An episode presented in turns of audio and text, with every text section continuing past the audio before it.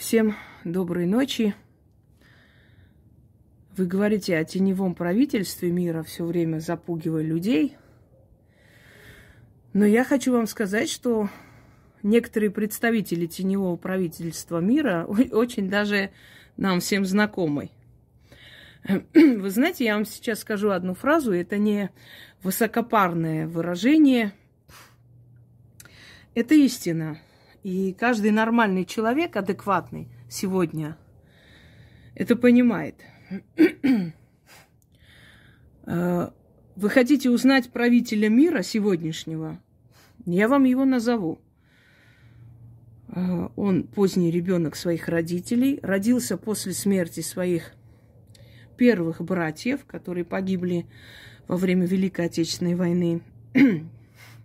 Он родился в простой семье тружеников, и зовут его Владимир Владимирович Путин. Этот человек сейчас управляет миром. И я вам сейчас это докажу. Дело в том, что это ФСБшник от мозга костей, э, и карьеру он начал очень рано. Это первое. Второе. Этот человек завершил Чеченскую войну и завершил очень быстро. Потом отстроил Чечню. И в Чечне сидят, естественно, его люди. Это человек, который создал просто свою частную армию, я бы сказала, за короткое время для нашей страны. Это человек, который вырвал из лап Запада нашу страну, отобрал назад. Я знаю, что многие скажут.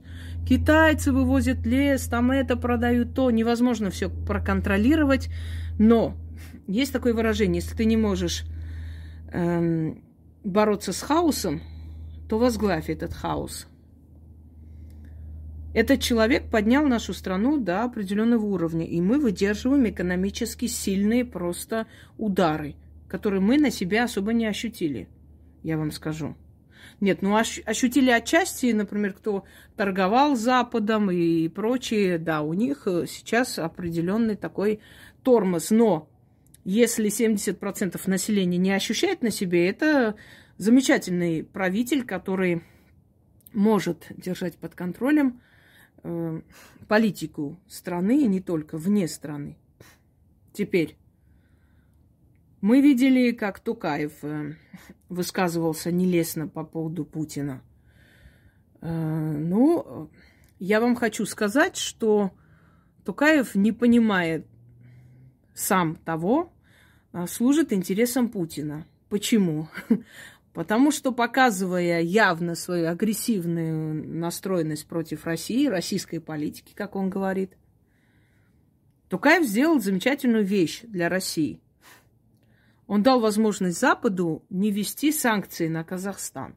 Если Казахстан не под санкциями, то вся продукция, которая нужна России, просто приходит через Казахстан. Казахстан получает большие комиссии из этого, естественно, налоги, эти все перелеты, перевозки и прочее. Но Россия не лишается тех продуктов, которые ему необходимы, собственно, которые здесь не производятся.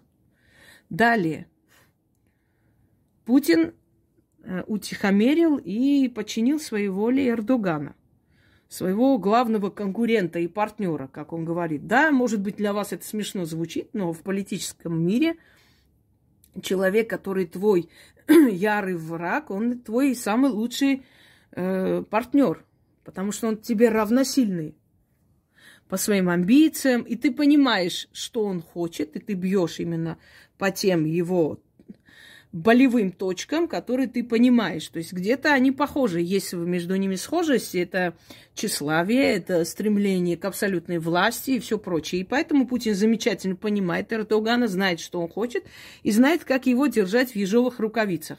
Что сделал Путин? Путин настроил Эрдогана против Запада. Не тем, что сидел, сплетничал, какой там Борис Джонсон дурак, и какая Ли Страс пошла по трассе. Нет – он предложил Эрдогану очень выгодную сделку. Большую комиссию за нефть, которую может Турция перегнать через свою территорию. Турки, конечно, не могли такое пропустить, такую выгодную сделку. На что наш дедушка Бидон начал выступать. Естественно, лишаясь больших миллионов, точнее миллиардов, Эрдоган пошел против американской власти и американской политики, обвинив их во всех смертных грехах. Не потому, что он такой честный человек, а потому, что он не хочет из-за Америки лишаться таких больших комиссий. А Америка предлагала не делать России никакую там поблажку, скидку и прочее. Но Турция не пошла на поводу Америки, потому что его выгода здесь более ощутимая. Далее. Его политика политика Путина очень сильно напоминает политику Екатерины Великой. Когда Екатерина Великая хотела удержать Англию от вмешательства в русско-турецкую войну, она оплатила там, э, значит, пропагандистскую машину, и лорды, начиная и заканчивая простым народом, выступали против войны. Зачем нам эта война нужна? Это их проблема, пусть они решают. Зачем мы должны проливать свою кровь и почему мы должны оплачивать и отдавать свои налоги на то, чтобы где-то там Россия, Турция там что-то поделили между собой. Она Англию удержала от войны, и поэтому она выиграла войну с, с Турцией, много раз выиграла, выиграла и вернула Крым окончательно, именно потому, что она отстранила Англию. И отстранила она не кораблями и не пушками, а очень грамотной политикой. Она просто проплатила нужным людям, и они подняли там шум.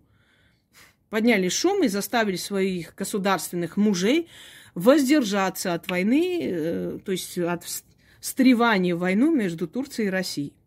Далее.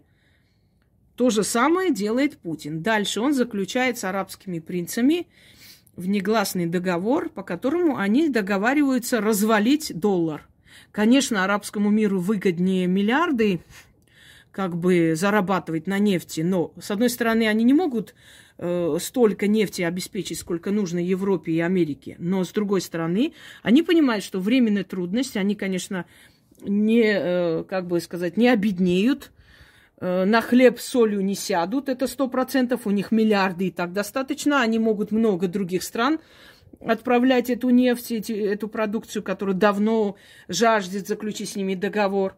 Но они понимают, что временные трудности дать им, даст им возможность развалить доллар.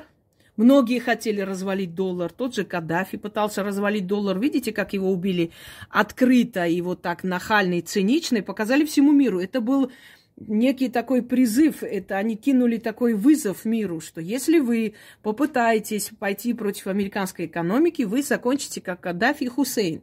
Хусейн сказал, идиоты, вы меня повесите, но освободите джина из бутылки, вы освободите толпы э, дикарей, которых я удерживаю своим э, железным кулаком, и они все рынутся в Европу. Вот мы увидели, как насиловали на улицах Берлина женщин, и как в Бундерстаге выходила депутатка, которая сказала, что, ну, если вы не хотите, чтобы вас изнасиловали, надо юбку носить подлиннее. Чего ж вы так в коротких юбках ходите? Поэтому так и происходит. То есть вот, собственно говоря, Путин привел арабский мир – в некий новый миропорядок, по которому они сейчас интенсивно помогают всеми силами развалить доллар.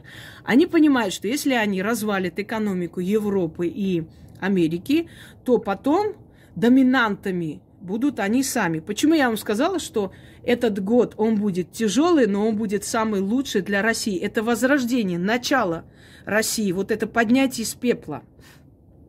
Теперь мы с вами понимаем, что в Европе начинает наступать 90-е годы. Как бы пропагандистская машина не старалась, но люди, которые оттуда, и люди, которые просятся в Россию переехать жить здесь, это уже о многом говорит. Далее. Путин сделал так, чтобы на мировой арене, на... а как вы увидите, что Россия экономически крепкая, сильная страна, если вы не увидите, какие удары наносят этой стране. Вот как вы увидите, что это сильный человек, если вы не узнаете, какие удары судьбы он смог пережить, правда?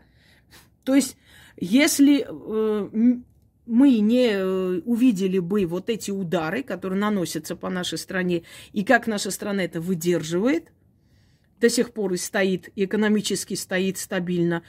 Только это дало возможность тем горячим головам и тем, которые бредят Европой, Америкой, самой прекрасной, развитой страной, понять, что это прекрасная развитая страна, и та, и другая, ничто, и звать никак без российской нефти, газа, других продукций, которые отсюда уезжали всегда – и вдруг мы осознали, что это мы были развитой, сильной страной, и они этим всем пользовались, но нам внушали и пытались всеми силами нам, значит, внушить, что это мы такие несчастные, бедные, они развитые, сильные страны. То есть это, это мы от них зависим, оказывается. Оказалось совершенно наоборот ситуация, да? Дальше.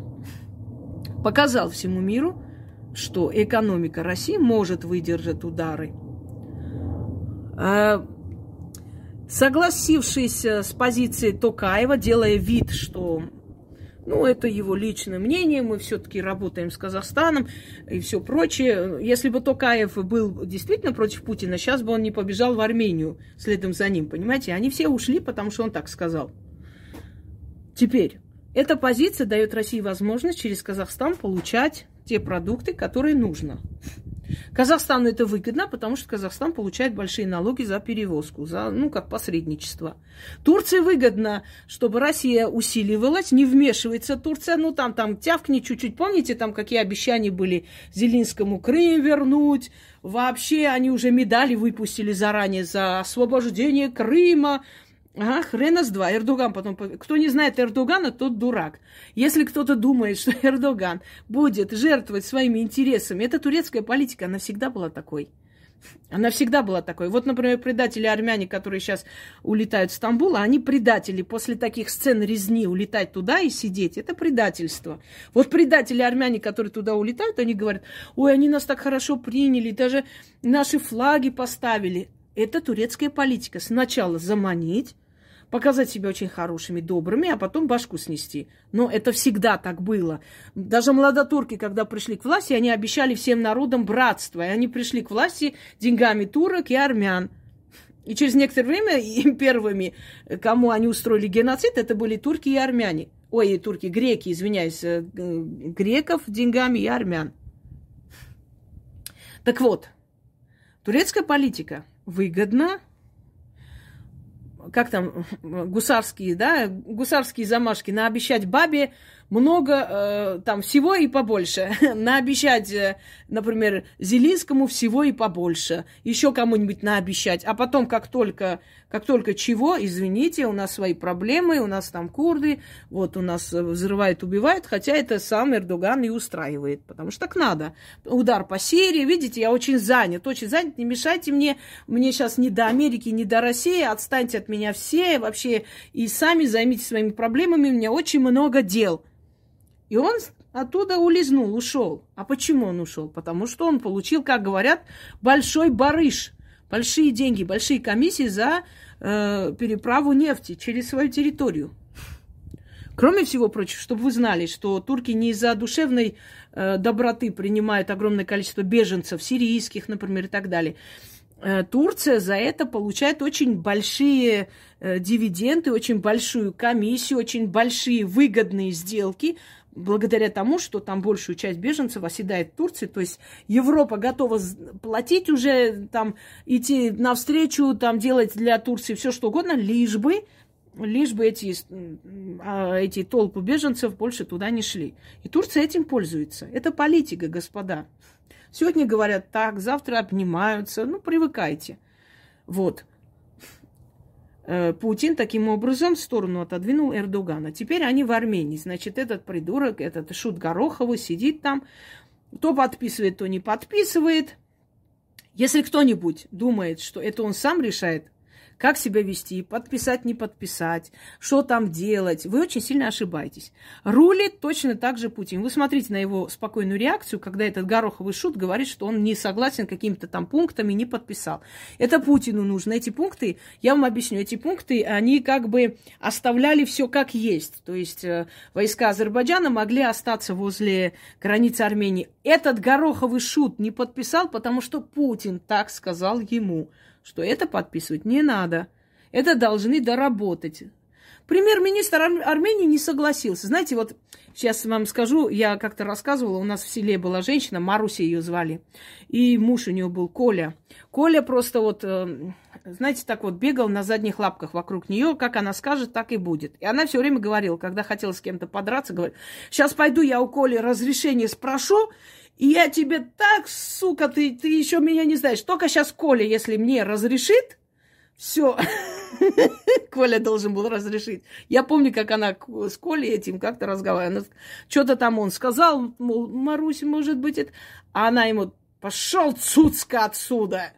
Э, понял, понял, все хорошо. Вот этот Коля должен был разрешить. Вот теперь вот эта история с Колей, вот как раз я вспомнила, что премьер-министр Армении не соглашается что-то там подписать. Можно подумать, что этого шута Горохового, этого чмошника, кто-то что-то спрашивает вообще и считает с его мнением. Нет, господа, это точно так же э, мысли и желания Путина, потому что так надо сейчас. Нельзя это подписывать по той причине, что не потому, что он такой патриот и вот хочет, чтобы э, чуж- чужие войска ушли с наших границ. Нет, ему-то все равно, он даже мать родную, вот если даже скажут, иди выкопай кости своей матери, выкинь собакам, мы тебе миллион долларов дадим, он побежит и это сделает. Он абсолютная мразь, у которого нет ничего святого, у которого нет никаких принципов. Это живность.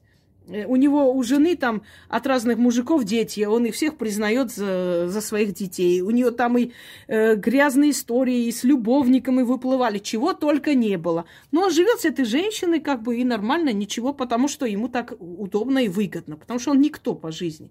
Вот, обиженный, которому дали, внезапно дали власть, понимаете, вот так повезло. Так вот, сейчас тоже он выполняет то, что ему сказал Путин. Дальше. Э, как Путин мог поставить э, базу в Арцахе, еще одну, и тем самым остановить продвижение великого Турана дальше. Если вы думаете, что только мы об этом думаем и переживаем, вы ошибаетесь. Он прекрасно это понимает. Он понимает, что хотят разжигать э, республики, тюркоговорящие народы. Он все это в курсе, он все это замечательно понимает, знает. Именно поэтому он и должен был вторую базу поставить. Когда этот дебил пришел к власти, Путин прекрасно понимал, что это начало войны. Усугубление а, антироссийских этих всех. Вы думаете, что Кремль не мог это пресечь вовремя, тут же остановить, если бы Кремлю это было надо? Нет. Кремлю было надо, чтобы антироссийские настроения усугублялись. Кстати, там вставались плакатами вот эти 100-долларовые проститутки, которые готовые хоть мать родную продать, вот они стали там против России какие-то. Украинские СМИ радостно осветили. Ой, спасибо, братья, вы такие все хорошие за нас. Там это кто? Кто за вас? Это соросовские мрази. Вы хоть раз слышали, чтобы эти соросовские мрази, которые там антироссийскую пропаганду ведут, хоть одно слово про Турцию сказали плохое? Как будто это русские резали этих солдат перед камерами, понимаете? Они слова не скажут. Нет. Зачем? Им же платили, чтобы они за Россию, то есть против России выступали, не за Турцию еще не платили. Так вот, антироссийская пропаганда усиливается, и Путин прекрасно понимает, что если Турция и Азербайджан почувствуют, что Россия, ну, с Россией э, отношения ухудшились, э, будет нападение на Арцах. Он это знает наверняка. И Путин миллион раз сказал, что это было право народа Арцаха себя защитить. Он ни разу не сказал, что этот народ не имел права ничего делать, это территория Азербайджана, и почему они так... Если вы не глухие, тупые дебилы, вы уже давно поняли из его речей, что он много раз как раз за армянский народ говорил. И сейчас он сказал, вы хотите западную, э, как бы, Западный вариант – это отдать им Арцах. Готовы, пожалуйста, отдавайте. Если не готовы, значит, примите российский вариант. Так он же мог сказать, армяне, у вас нет выхода, выбора, вы принадлежите Азербайджану, хотите, не хотите, так должно быть. Он же так не говорил. Вы должны уметь читать между строк. Он же не сказал, что вы не имеете права хотеть независимости, поэтому идите, куда вам скажут. Он сказал, есть два варианта. Первый вариант – это отдать вашу землю Азербайджан, вашу землю – а второй вариант не отдать. Но как удобно, так и, собственно, переворачивать, правильно? Так вот, он знал, что будет война. Он ждал эту войну. Эта война началась. И он хотел остановить эту войну на четвертый день и провести миротворцев. Тогда э, пару районов отходили бы к Азербайджану. Он же озвучил план. Который потом мы назвали план Лаврова. Но это не Лавров решил, это решил Путин. Просто озвучивали через Лаврова, поэтому так и осталось. План Лаврова. И оставить весь Арцах, собственно, горный Арцах и равнинный Арцах Армении. Он же сказал, мы вот так предлагали, вы же не захотели этого. Так вот, но поняв, что это дебил, ну, дебилов недооценивать тоже не нужно, когда дебилы слишком начинают верить в себя, а этот выродок, он же начал верить в себя, что вот он же ж первый раз не наказали, второй раз, ну, народ выходит, ну, оппозиция ручная, которая служит также Соросу, э, тоже делает вид, что она оппозиция, на самом деле она такая же скотская, вот это вот то же самое быдало, собственно говоря. Э, поэтому он понимает, что ему опасаться некого. И вот вдруг, вдруг какое-то ничтожество в себя начинает верить. И очень сильно верить. Собственно, мы пришли к тому, что Путин понял, что этот дурачок, блин, что-то, блин, слишком долго тянет. Скоро все земли отдаст, останется только одно село. Так что пора уже ставить туда э, свои войска. И он заставил его. И он привел и поставил на Кавказе свои войска. И много чего еще он сделает. Это малая часть того, что происходит. Во-первых, Путин экономически душит и уничтожает экономически Европу. Естественно, европейский народ, который вначале на ура, ура, мы за это, мы то, пускай все, Путин такой секой, теперь говорит, да правильно Путин делает, вы уже тут достали всех, и за вас наши налоги берутся, хрен знает куда, мы голодаем, почему мы должны вас содержать? Он добился этого, чтобы европейский народ понял, это вы от нас зависите, а не мы от вас. Поэтому укорачиваем языки, если вы хотите, чтобы вас, ваша задница была в тепле зимой вырубили всю Европу. Вы знаете, что каждый вот каждый вот такой момент в истории, он просто возвращает на 20-30 лет назад экономику. Вот отстают на 20-30 лет назад. Теперь им нужно 20-30 лет, чтобы полностью вернуться обратно в то положение, в котором они были в 2020. Вот до такой степени это удар по экономике, чтобы вы поняли. Значит, что он сделал? Он пустил на наш рынок э, конкурирующие с этими западными фирмами компании. Мы начали свое производить. То есть уже мы даже вот в малой части от них не зависим. Ну, машины сейчас орут, вот, иномарки, а вот попробуйте, это попробуйте. Через Армению привозят, через Грузию привозят, через э, Казахстан привозят, пожалуйста, те же самые иномарки. Новые, старые, какие хотите, и детали в том числе. Но они стали дороже. До поры до времени. Когда фирмы поймут, что они разоряются, они уже это поняли, начнется великий бунт. Они хотели бунт устроить здесь. Они думали, что мы сейчас из-за айфонов, айпадов выйдем на улицы. Не тут-то было. Мы неизнеженные европейцы. Мы прошли 90-е годы. Мы замечательно можем приспособиться и, знаете ли, очень даже выживем. А вот они не выживут, потому что мы здесь пять лет воевали с фашизмом, а их города сдавались э, через недели, две, пять дней, три дня. Понимаете, Париж, по-моему, 10 дней выдержал. А вы сравните теперь со Сталинградом, с Ленинградом, с Брестской крепостью, сравнивайте, и вы увидите, где там упорство и воинский дух, а где желание просто жить в комфорте, лишь бы, лишь бы желудок был полный и жопа была бы в тепле. Вот и все, больше ничего не надо. Все, что происходит на постсоветском пространстве, даже когда ругают Путина, это тоже по его желанию. Так надо. Это политика. Знаете, с Тукаем можно обниматься, целоваться на публику, но Казахстан получит санкции, и все, и больше мы продукты не получим оттуда. Но можно делать вид, что там пускай тявкает, ладно уж. И весь вот этот э, националистический настрой там оттуда, как начинает гавкать и начинает дерьмо. Вот хорошо, вот он молодец, мужик Путина поставил, там вот это сделал, да он супер, да вы такие сики. Вы настолько просто вот недалекие, вы даже не понимаете, что такое политика. Люди могут всенародно друг другу говорить самые последние слова, через пять минут позвонить и сказать, ну, я там нормально сказала, так ничего. Ну, в принципе, да, мог бы, конечно, и получше, но сойдет. Знаете, такой фильм есть, Ульянов играет, по-моему, да. Нет, не Ульянов, Лев Дуров играет. Когда началась коллективизация и должны были, значит, забрать какую-то часть из семьи, имущества. И они, отец с сыном, решили, давай понарошку подеремся перед всем селом, э, разделим э, имущество, и тогда к нам претензий не будут. Ну, мы же отдельно уже стали. А, значит, э, дочку и мать поставили туда и сказали, вы там кричите погромче, убивают, убивают. Не смотрели этот фильм? Блин, не помню, как он называется. И, короче, они начали друг друга бить, дубасить, и это там убивают. И, вдруг он, значит, слишком, ну, наверное, не рассчитал удар и ударил его по морде сына. И сын такой, ах, вон чё, батя, значит, вы говорите понарошку, а сами не понарошку, и начал его бить. И тут уже бабы на самом деле начали орать, убивают! И он такой, да ты ж на отца. Одним словом, они избили друг друга, все село собралось, их разнимают, и он ему, проклинаю тебя, и знать не знаю тебя, отродясь и до смерти. И, в общем, разделили все. Вот, хотели понарошку, а получилось по-настоящему, понимаете? А тут как бы вроде по-настоящему, на самом деле понарошку. Дорогие люди, они зависят друг от друга, а больше всего они зависят от сильных мира сего, от тех людей, которые держат их на коротком поводке. Вы думаете, Сталин как управлял? У Сталина на всех был компромат. Вот прям целыми томами, понимаете? Любой момент мог открыть и посадить и расстрелять любого из них. Поэтому они делали то, что он говорил.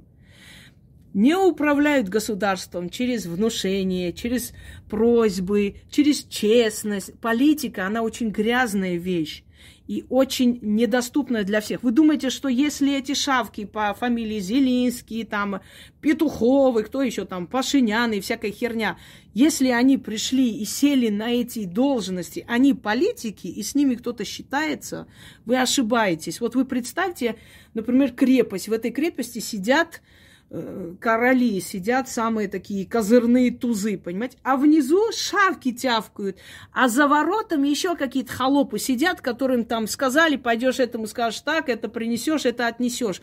Да, батюшка, сейчас побегу. Вот они те самые холопы. Их никогда не пустят в мир большой политики. Им никогда не скажут те тайные секреты, которые знают только узкий круг избранных. Потому что эти шавки, недоверенные, эти дебильные шавки, готовы смс показать и голосовые выставлять. Понимаете?